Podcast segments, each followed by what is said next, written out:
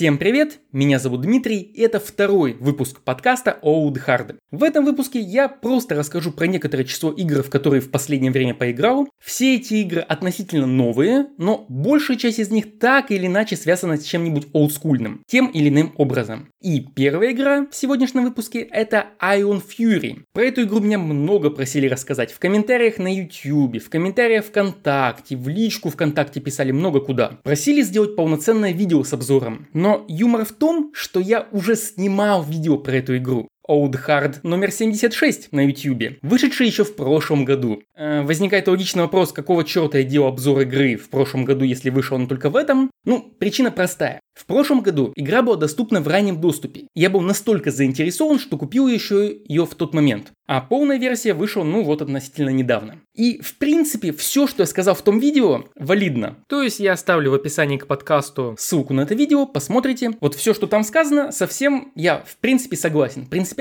после релиза мое мнение не изменилось. Но, тем не менее, некоторые моменты еще раз проговорю. Это игра на движке Duke Nukem 3D, то есть движке Build. Немного переделанном. Дело в том, что в какой-то момент э, исходники движка Build были выложены в открытый доступ, в open source, и нашлось огромное количество программистов, которые решили что-то улучшить. Перенести игру на другие платформы, добавить возможность э, подключать текстуры более высокого разрешения, там, подключать трехмерные модельки, э, использовать современные геймпады, ну и так далее, так далее, так далее, так далее. Всяких улучшалок куча. И Ion Fury построена именно на вот этом вот переделанном движке. Как я понял, в данном случае использован и Duke 32, или E-Duke 32. Произносите как хотите. Главное, чтобы было понятно. Еще один забавный момент связан с тем, что в прошлом году я рассказывал, когда про игру, она еще называлась Man Maiden. И я в видео сказал, что она называется Iron Maiden, то есть добавил лишнюю букву. Прикол в том, что в этом году группа Iron Maiden подала в суд на авторов игры Iron Maiden. Мол, название что-то подозрительно похожее. И понятное дело, что так и было задумано. Но данное название похоже, что называется до степени смешения. Когда я в прошлом году об- обозревал игру, я сказал, что называется Iron, хотя она Ion. То есть наезд, мне кажется, в данном случае более-менее по делу. Так что в результате игру переименовали в Iron Fury. По сути, это Total Conversion на Duke Nukem 3D, то есть заменен сеттинг, заменены пушки, заменены монстры, заменен дизайн локации, но геймплей это та же самая игра. Ничего такого принципиально нового в игре нет. То есть куча мелких деталей, плюс-минус реалистичное окружение, использование спрайтовых врагов и классический такой олдскульный геймплей. То есть когда мы ищем ключи, дергаем рычаги, если мы прошли по территории и нашли ключ, теперь идем обратно, бэктречем, то обязательно на зачищенной территории опять появятся враги. То есть это все сделано по канонам жанра. Но есть пара вещей в игре, которые меня откровенно раздражают. Буквально два недостатка. Два с половиной. Половинный недостаток это производительность. Игра изредка умудряется подтормаживать. Точнее, не то, что подтормаживать, но FPS явно немножко проседает. Что для игры, которая сделана пускай на улучшенном, но все-таки старом движке, как-то некрасиво вы не находите? Подтормаживает она в основном в OpenGL режиме, делает это в некоторых местах на уровне, и в софтверном режиме она вроде бы работает лучше. Но как авторам удалось этого добиться, я так и не понял. Комментарий с тем, что игра иногда по чуть-чуть подтормаживает, есть не только от меня. То есть это возникает. Некрасиво. При том, что игра больше года была в раннем доступе, можно было бы, наверное, немного оптимизировать, нет? Половина недостаток, потому что он не раздражает, то есть игра, условно говоря, там э, снижается FPS с 60 до 50, до 55, но вот именно эта просадка в плавности заметна. Чуть-чуть, но заметно. Теперь по более крупным недостаткам. Во-первых, перезарядка. В оригинальном Duke Nukem 3D перезарядка была только у стартового пистолета. И я так понимаю, она была там потому, что это круто. У вас даже не было отдельной кнопки, чтобы перезарядиться. Просто раз сколько-то выстрелов, Дюк так выкидывал обойму и проигрывал анимацию запихивания новой обоймы в пистолет. Это было круто. Это было непривычно, потому что в других играх тех лет перезарядки вот такой вот по обоймам не было. И это особо не мешало, потому что все остальное оружие перезарядку не использовало. В Ion Fury все или почти все пушки используют перезарядку. Нафига? В Duke Nukem это было круто и ново. Сегодня перезарядка это, ну, базовый атрибут любого современного шутера. Но блин, Ion Fury не современный шутер. Зачем в олдскульный шутер впихивать такие вещи? То есть, единственное, что она дает, это то, что я периодически чертыхаюсь, когда понимаю, что после перестрелки забыл перезарядить пушку, поэтому при выходе на новую толпу врагов я стреляю, и вместо второго выстрела обнаруживается, что патроны закончились, начинается анимация перезарядки, а я экстренно убегаю за какую-нибудь там стенку, за ящик и за прочее. Динамики это нифига не добавляет. Раздражение? Да, добавляет. В этом плане очень хорошо было сделано в Rise of the Triad, ремейке 2013, кажется, года. Обзор на нее я на YouTube делал. Там, если мне не изменяет память, кнопка перезарядки что делала? Она проигрывала анимацию перезарядки. Но если вы не нажимали кнопку перезарядки, перезарядка никогда не случалась. То есть на самом деле патроны были бесконечные, ну или разделения на обоймы не было. В Ion Fury разделение на обоймы есть. Но счетчика патронов в обойме нет. Еще раз задам вопрос, нафига? Это не добавляет реалистичности, потому что у нас персонаж, таскающий с собой рюкзак с восемью пушками, с сотнями патронов. Какой нафиг реализм? Зачем? Хотите реализма, оставьте как какого-нибудь Хейла, там две пушки, минимальный запас патронов и прочего. Ну или не делайте такого вот недореализма, пожалуйста. Это вот мое мнение. Это вещь, которая меня раздражает. Она не мешает играть, но она раздражает. Вторая вещь – это мелкие противники. В данном случае это всевозможные паучки, что-то еще какая-то мелкая живность и летающие дроны. Чем они раздражают? Тем, что их нужно выцеливать. Тем, что они мелкие. Они слабенькие, по-моему, даже стартовой дубинкой сносятся на раз-два, но они есть. Очень трудно чувствовать себя крутым героем, который охотится на паучков. Мне кажется, оно просто неинтересно и просто замедляет игрока. Что авторы сделали лучше, чем в Duke Nukem 3D или в том же Бладе? В тех играх были монстры, которые на тебя запрыгивали. В Duke Nukem это были какие-то ползучие инопланетяне, в Бладе это были бегающие руки, отрубленные. Явная отсылка на Зловещих Мертвецов 2. Суть в том, что там эти мелкие были еще более мелкими врагами. Их нужно было себя скидывать активно. В Бладе они очень трудно скидывались, это раздражало. Здесь они такого не сделали. Молодцы. Но все равно мелочь пузатая бегает по уровню и раздражает. Подводя вот такой вот кратенький итог, в целом игра хорошая. Мне она в целом нравится, местами раздражает, но все равно нравится. Но при этом ее можно написать, знаете как? М-м, на форуме oldgames.ru я встретил у одного человека такую подпись. Я обожаю старые игры. Но почему сегодня не делают старые игры? Тогда, когда это появилась надпись, она была явно шуткой. Ну, типа, понятно, что старая игра это игра с момента выхода, который прошел какое-то время. Ну, понятно, она, новые игры, они новые, они не могут быть старыми. Но Ion Fury это игра, которая вышла старой. Она не привносит ничего нового в жанр. Ну и по сути практически ничего в нем не портит. Это игра, которая могла выйти там году в 97-м, и она выглядела бы на своем месте. Это неплохо, это нормально, это прикольно, но это не очень хорошо в том плане, что, ну, какое-то развитие должно быть. Мне кажется, что нужно брать лучшее из старых игр и привносить что-нибудь новое, что-нибудь хорошее из современности. Здесь же из современности только техническая реализация, что игра нормально запускается под Windows, на других платформах и вот. Ну, мне кажется, этого немножко маловато. Но повторюсь, плохую игру назвать нельзя. Так, а теперь я загляну в чатик и посмотрю, что зрители, участвующие в записи подкаста, интересного написали по поводу этой игры. Иван Леонов пишет. В Iron Fury фиксировано число врагов, так что нет, спавн врагов происходит по триггерам. Да, он происходит по триггерам, как в Думе там, еще где-нибудь, но не то чтобы плохо, но очевидно, что враги заспанятся, когда такую крупную вещь возьмешь, типа там хорошие аптечки, новые пушки, еще что-нибудь. И так почти везде. Это предсказуемо. Так делали в 93-м, так делали в 96-м, 98-м, так сделано в Ion Fury. Да, повторили классику, но хорошо ли это? Не знаю.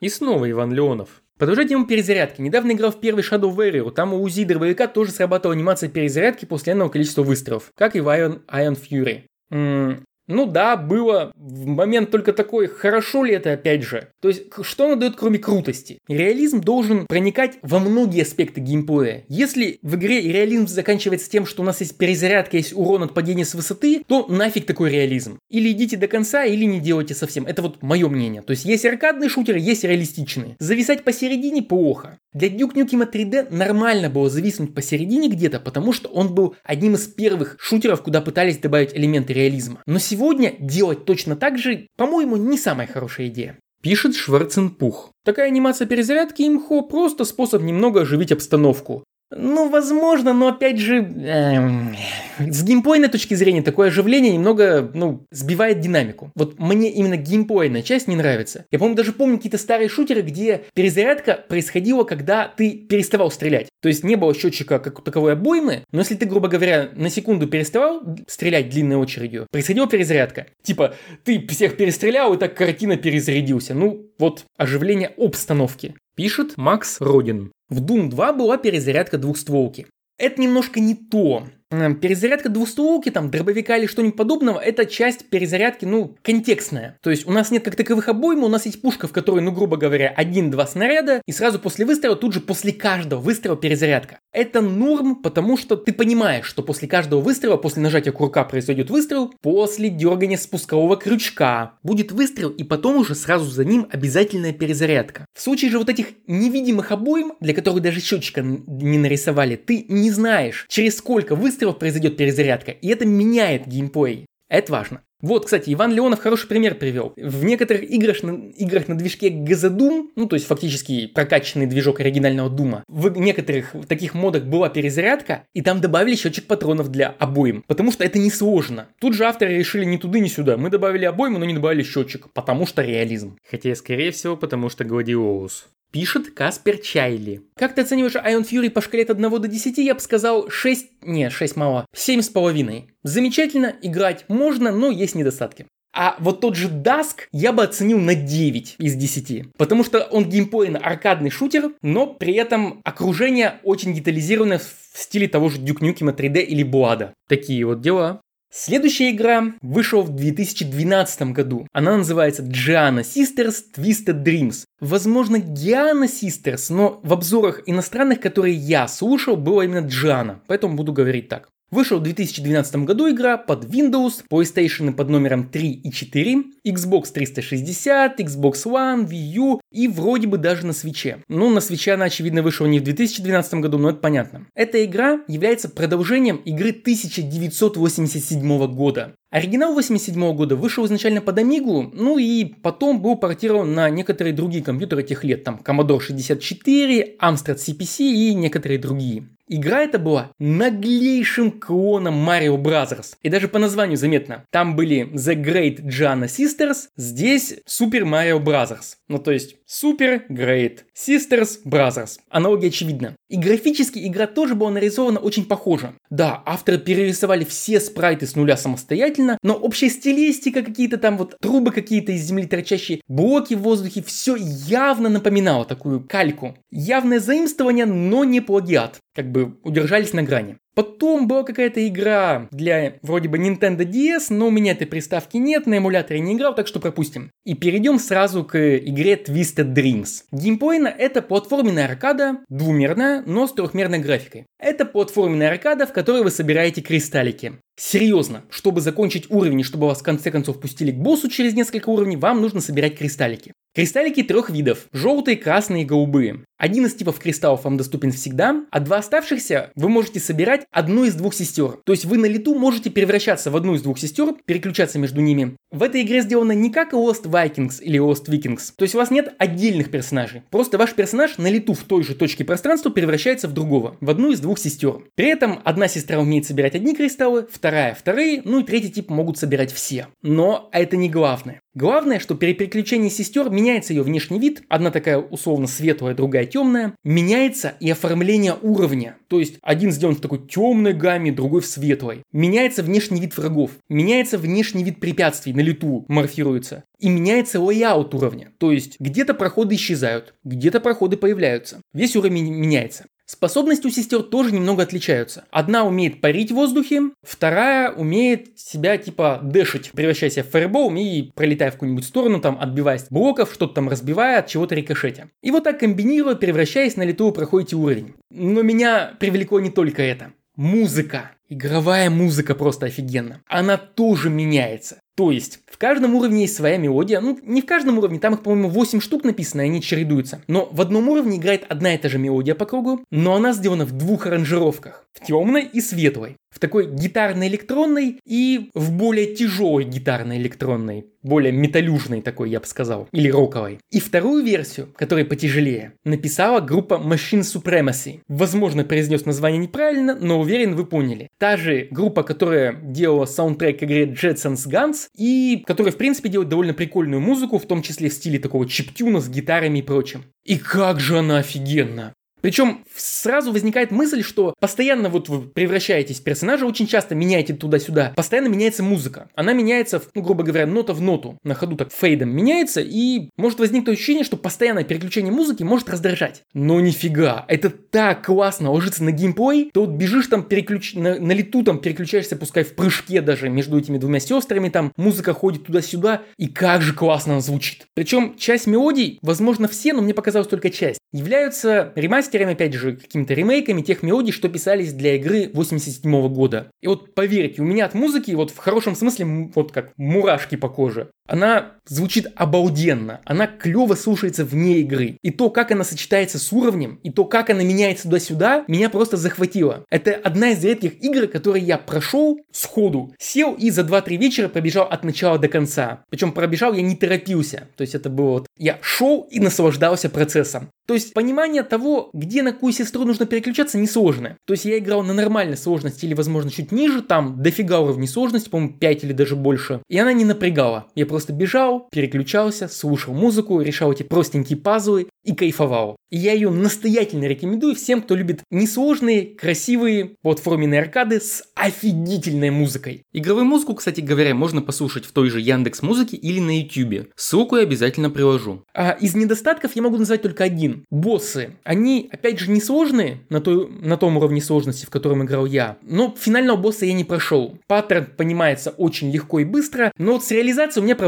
То есть я постоянно промахиваюсь куда-то влево-вправо плюс-минус 10-20 пикселей. Или ошибаюсь в прыжке там на 100-200 миллисекунд то туда, то сюда. Я всех боссов проходил не с первого раза, при том, что сами уровни проходили с первого раза, я нигде не застревал. Но если я промежуточных я осилил, то последнего я забил. Я вообще нифига не хардкорщик, я игры прохожу для удовольствия, и я понял, что ну, финальный босс. Гляну на ютубе, да, финальный босс, ну и фиг с ним. Плюс, кроме основных уровней, в игре есть всякие бонусные этапы, добавляющиеся в виде бесплатных DLC, там какой-то хэллоуинских уровней, 2-3 штуки, еще что-то. Ну, в общем, отличная, красивейшая, интереснейшая игра. Выходила на кучу платформ, настоятельно рекомендую к ознакомлению. Ну а теперь заглянем в чатик. Пишет Шварценпух. Одна попсовая, вторая панкушная. И музяка тоже. Да, это довольно четкое описание самих сестер, про музыку не знаю. По-моему, одна из них все-таки роковая или металюжная. Считать ли рок попсой, это довольно философский на самом деле вопрос, но тем не менее. Пишет Алексей Симаков. О да, шикарная группа, жанр называется Metal. Хорошее описание жанра музыки, Sid Metal, очень точный. Небольшое пояснение. Sid – это чип в компьютере Commodore 64, имевший определенное такое специфичное, узнаваемое звучание. И, видимо, Sid Metal – это жанр, который использует подобные звуковые эффекты в сочетании с более современными инструментами. Ну, я так понимаю. Пишет Иван Леонов. Я тут вспомню две фанатские игры про нее, Джана Return и Джана Family. Последняя оказалась мультиплеером платформер или мультиплеер по мотивам этой игры. Надо посмотреть. Это чертовски интересно. Георгий Ушаков спрашивает, как я отношусь к серии игр Half-Life. Отношусь хорошо, но при этом мне первая часть нравится больше, чем вторая. И боюсь, если пере- переиграю в первую, возможно, она даже нравится не станет меньше. Надо перепроверить, кстати. Перепройти вместе с этим ремастером-то ее. Второй Half-Life мне нравится как игра в принципе, но она, она хорошая игра, но плохой шутер по субъективным ощущениям. Во второй халве слишком много деятельности, которая не относится к шутеру. Вот по катушке, вот по прыгушке, вот э, э, покидушки этих самых там железа этих там муравьиных львов каких-то. Тут еще что-то, тут загадки. Дайте пострелять-то уже, пожалуйста. Я не хочу кататься на роверах, кататься на... убегать от вертолета, я хочу пострелять. В этом смысле в первой халве вроде бы шутера было больше, как мне кажется. Хотя и там тоже всякая вот эта дополнительная деятельность дофига. То есть это не делает игру плохой, это, это вещь, которая мне не совсем нравится. Итак, переходим к следующей игре. Называется она Undead Horde. Вышла в мае этого года, и я купил ее еще в раннем доступе. Хотя в раннем доступе игра была полностью работоспособна, но в ней было две трети контента, то есть две трети карт. В суммарно я потратил на нее 12 часов. С огромным удовольствием потратил, и сейчас расскажу почему. На мой взгляд, эта игра лучшая игра про некромантию. Я не видел еще ни одной игры, в которой некромантия была настолько основным инструментом. Сейчас поясню. Геймпоина — это игра с видом изометрическим плюс-минус, но трехмерной графикой низкополигональной. Играем мы за некроманта, опять же внезапно, и мы можем ходить с джойстика или с геймпада, или с э, клавиатуры, или с руля, в общем, с чего хотите. Э, в ASD плюс мышь я играл. И вы можете ходить, бить, кастовать заклинания типа фаербола и прочего, но эти заклинания вы не помните. То есть вы их не изучаете, вы находите предметы, которые помещаете в инвентарь, которые дают тебе заклинания. И по факту, по-моему, у тебя два или три заклинания всего может быть. Но это все не важно. Это все не главное и не основное. Ваша главная способность – это некромантия. В игре про некроманта, внезапно, да? Но понимаете, в чем дело? Практически все виденные мною игры про некромантов использовали, собственно, некромантию как вспомогательную способность. Будь то Диабло, будь то большинство частей там героев мечей магии или еще чего-нибудь. Везде у некроманта основа это всевозможные заклинания смерти, там, атака, дебафы, там какие-нибудь костяные копья, еще что-нибудь, проклятие и прочее. А некромантия, ну так, приятный бонус, мощный, но не основной. Здесь же это ваш главный инструмент. Вы можете поднимать врагов. И на некромантию вы даже не тратите ману. Мана нужна для всяких вспомогательных заклинаний. А здесь у вас есть просто кулдаун. То есть вы можете использовать некромантию неограниченно, но спамить ее вы не можете. Забиваете какого-нибудь врага, встаете рядом с ним, кастуете некромантию, и она поднимает всех врагов вокруг вас в каком-то радиусе. Насколько хватит очков? У вас есть условный лимит очков, там, например, у вас 400 очков, поднятие там простейшего какого-нибудь колхозника стоит 2 очка, какого-нибудь там мощного воина 10, лучника 15, конника 20 и так далее. И чем больше у вас этот запас, тем больше трупов в момент кастования поднимется вокруг. Кого-то убили из ваших поднятых трупов, очки освободились, можете поднимать опять. И да, и второй важный момент, если у вас убили оживший труп, то его второй раз вы поднять не можете. Управлять армией вы можете очень условно. То есть это сделано для того, чтобы удобнее было играть, видимо, с геймпадов, опять же, но глубокой тактики у вас нет какой-то стратегии. Вы просто выбираете направление атаки и отправляете туда все свои войска. Вы не можете делать группы, не можете их как-то собирать по отрядам, еще что-то. Просто отправляйте всех. Вторая команда – прекратите атаковать в таком-то направлении и все прибегите ко мне и следуйте за мной.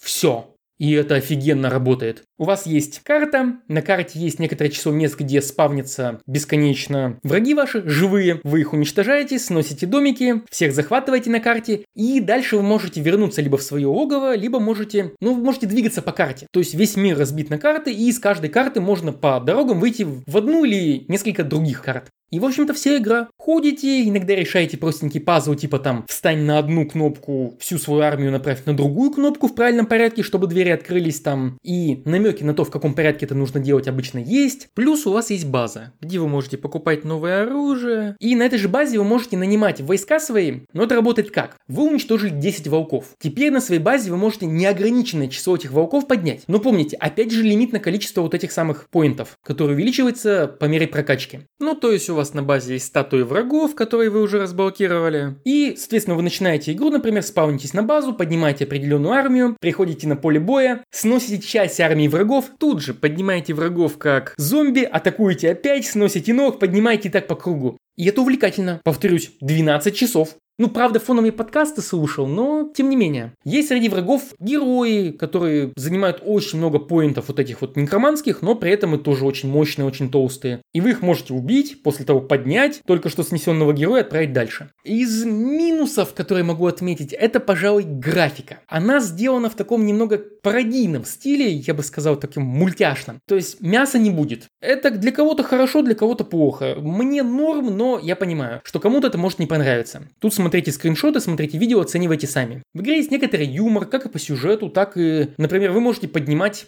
кур. Ну, армия из сотни кур, нападающих, сносящих э, чужую базу, это офигенно. Не очень эффективно, но весело. Еще в минусы, пожалуй, вот это неразнообразие. То есть вы уничтожаете все на карте, вы ищете, куда вам пойти, идете на следующую карту, там всех уничтожаете, проходите карты в правильном порядке и все. Пазлы и загадки в игре примитивнейшие. То есть самое главное в ней это именно фишка с некромантией. Все остальное реализовано нормально. Не больше, но и не меньше. Но все равно это клево. Если вы сможете назвать еще хоть одну игру про некроманта, где некромантия является основным вашим скиллом и основным инструментом, обязательно пишите в комментарии, я с интересом изучу. Потому что направление интересное, но несмотря на то, сколько лет индустрии, по-моему, нифига не раскрытое. Ну а Undead Horde я однозначно всем рекомендую. Но теперь время заглянуть в чатик. Go F Mido пишет. В Аркануме можно было отыграть потенциального некроманта. В Арканум я хорошо не играл. Насколько там подробно это отыграно? Потому что в Диабле той же, да, есть некромантия. Но по факту ты поднимаешь там сколько скелетов смог, сколько смог этих самых глиняных големов или еще каких-нибудь големов, а потом все равно атакуешь обычными заклинаниями, рукопашную и прочее. Здесь же, в этой игре, в Undead Horde, ты поднимаешь сотню юнитов и отправляешь их толпой в цель. У тебя нет стратегии и тактики. Ты атакуешь мясом. Все твои враги это всего лишь мясо, которое позже поднимется и встанет на твою сторону.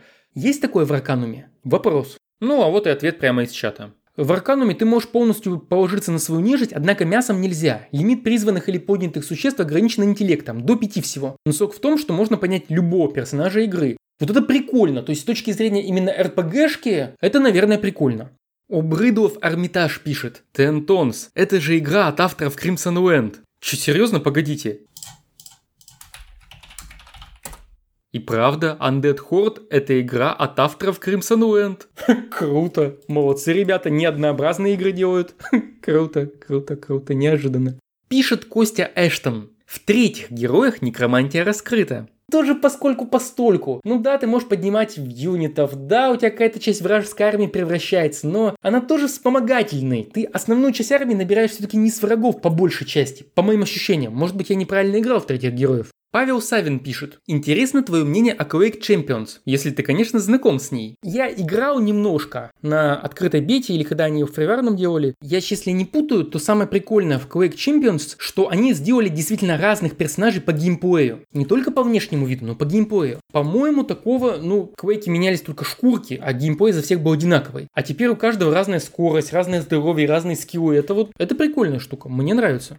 Ну ладно. Что-то я все рассказываю про игры в целом хорошие, хорошие. Давайте потратим немного времени на одну плохую игру. Вышедшую недавно и олдскульности в ней нет никакой. Но я хочу про нее рассказать, чтобы сделать такой, как говорится, в общем, совет по покупке. Или по не покупке. Игра называется The Dark Pictures Anthology Man of Medan. Или Medan, неважно. Эта игра вышла на ПК, в Steam, но вообще она от создателей Until Dawn, который вышел как эксклюзив на PlayStation 4. То есть интерактивный фильм, но не full motion видеофильм, а на движке. То есть мы ходим, выбираем варианты диалога, иногда кутаешим и этим влияем на сюжет. Игра в жанре хоррора. Мне было чертовски интересно посмотреть, что они сделают. Я купил игру на релизе даже, что бывает очень нечасто. Ай, что же у них получилось? Ну, как я уже заспойлерил, не очень хорошо. Но начнем с плюсов. В плюсе однозначное наличие русской озвучки. Она неплохая. Я не могу сказать, что актеры прям офигеть-офигеть. Я даже не знаю, кто актеры, но в принципе она нормальная. Ухо особо не режет. Записано качественно, обработано качественно, никаких особых проблем я не заметил. Режиссура видеороликов тоже нормальная. То есть правильные облеты камеры, там наезды, монтаж, ну, тоже смотрится хорошо. И интересным моментом является то, как диалоги типа влияют на сюжет. То есть ты выбираешь варианты ответа, обычно их три. Один, второй и внезапно третий. Третий звучит как промолчать. И выбирать эти варианты ответа нужно типичным колесом диалогов и на время. Сделанные выборы начинают влиять на то, как персонажи друг к другу относятся, на их реплики и их действия, когда вы их не контролируете. И на этом хорошее заканчивается.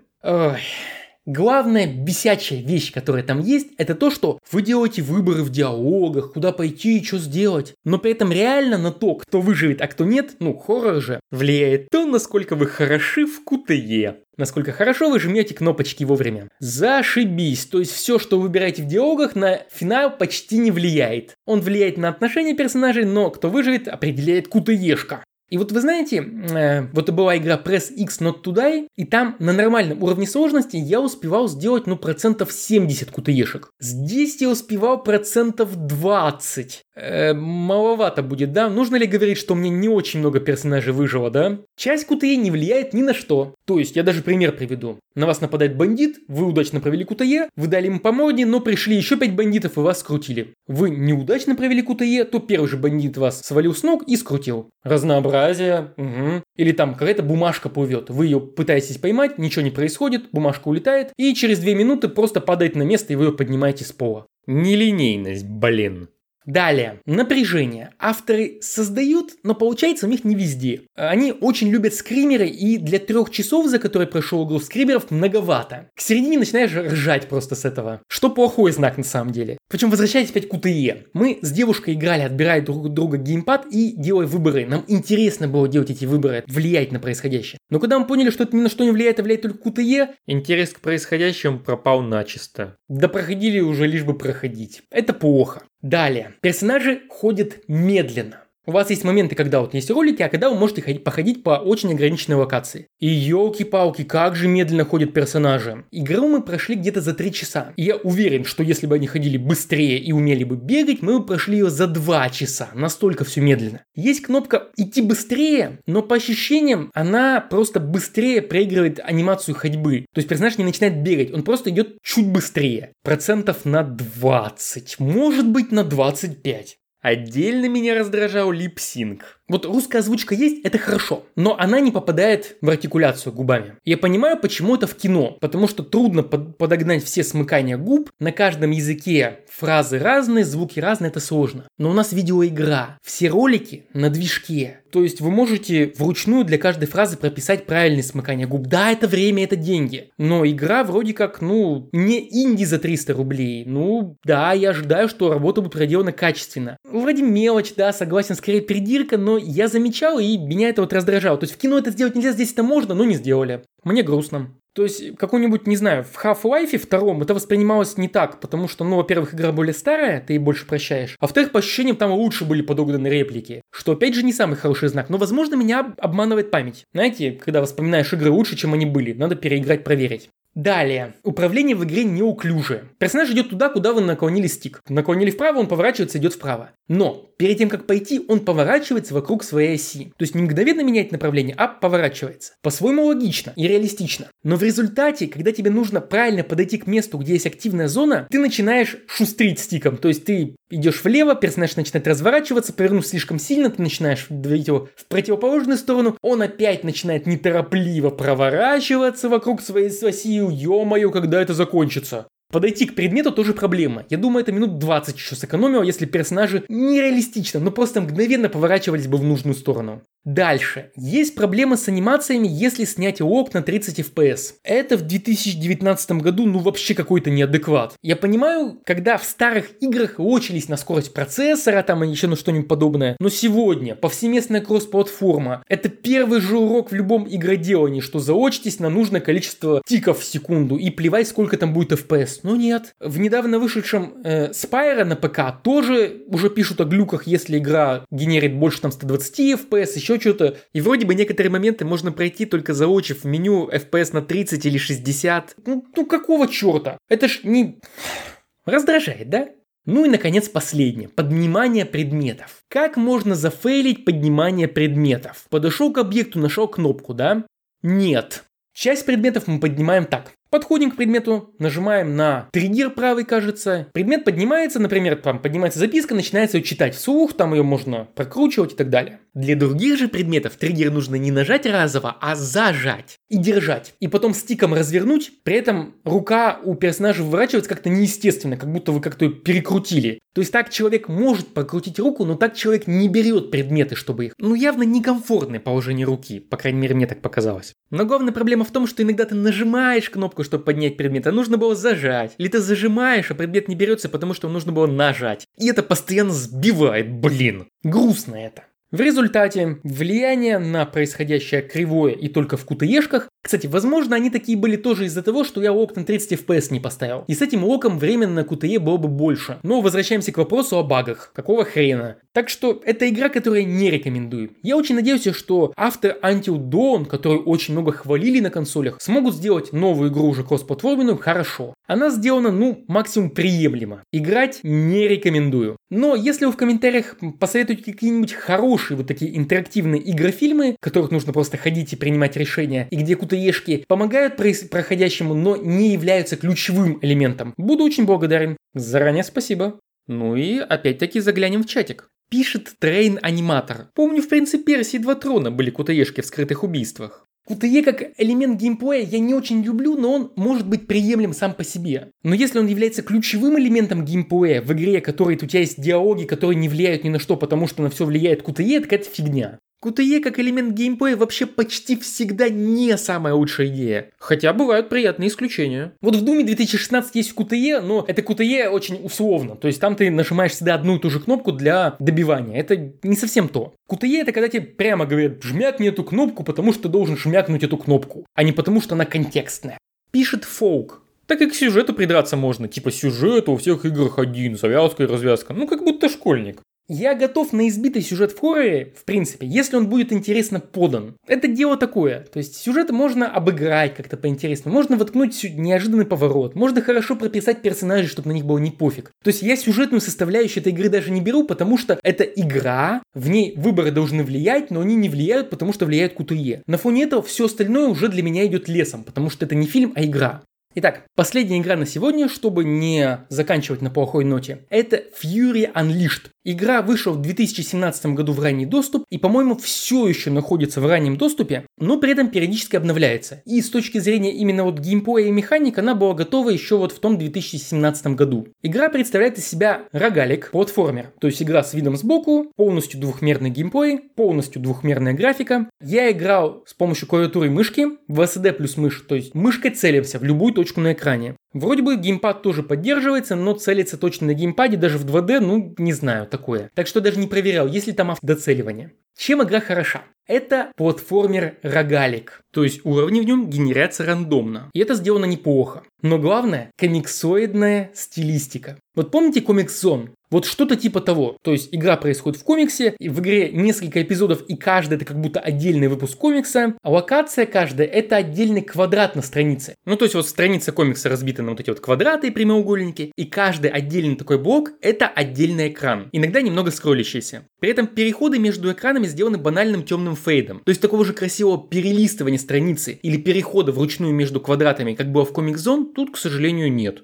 Но в остальном комиксоидная такая стилистика про супергероя некого удерживается довольно хорошо. Есть всякие враги полукомичные, какое-то подобие нацистов, пауки, ожившие растения, обязательный босс-вертолет. Это, в общем, все типично, все неплохо и все приятно сделано. То есть бегать, стрелять удобно. Есть прокачка, которая сохраняется между уровнями. Возможно, по этой причине игру даже нужно относить не к roguelike, а roguelite. Но я в этих тонкостях уже не очень хорошо разбираюсь, честно говоря. Называть как хотите. Главное, что у нас есть прокачка между уровнями, есть прокачка внутри рамках одного забега. Мы набираем поинты, которые можем иногда потратить на что-то на уровне, там купить новое оружие, там прокачать, получить какой-то перк, пройти какую-то мини-игру, с одной стороны. С другой стороны, у нас есть валюта некая, которую мы накапливаем, и потом между забегами что-то улучшаем. Либо чаще выпадают нам гранаты, либо с большего расстояния притягиваются эти всякие очки опыта и прочее. Ну, то есть вот такая вот прокачка. И еще игра очень красиво выглядит. Ну, понятное дело, на мой вкус. Все довольно яркое, комиксовая стилистика плюс-минус выдерживается. Некое подобие сюжета в игре есть, оно такое нарочито трешовое, ну, тут все понятно. Что отдельно приятно, перевод на русский в игре есть. Качество не оценю, потому что я почти все время играл на английском, но вот что мне режет глаза, так это качество шрифтов. Заметно, что русские шрифты эффекты явно делались по остаточному принципу. Они несколько хуже стилизованы. Но при этом нормально читается, что уже неплохо. Замечу, игра все еще в раннем доступе, но я опять же наиграл в нее 12 часов. Правда, урывками. То есть, обычно я ставлю ее, играю часа 4, чуть ли не подряд, удаляю. Через некоторое время ставлю еще раз, еще раз поиграю. Ну, то есть она красиво выглядит, динамично играется, и ее уже можно покупать, несмотря на ранний доступ. Она обновляется, полностью проходима, имеет сюжет и все такое. Периодически добавляются разные фишки. Мне очень понравилась такая. В какой-то момент ты можешь заключить сделку с дьяволом. И выглядит это как? Тебе предлагаются контракты, картинка контракта, там написано, что вы получаете такой-то бонус. А ниже мелким шрифтом, что ты теряешь, какой негативный дебаф или потеря произойдет. Это буквально контракт с мелким шрифтом,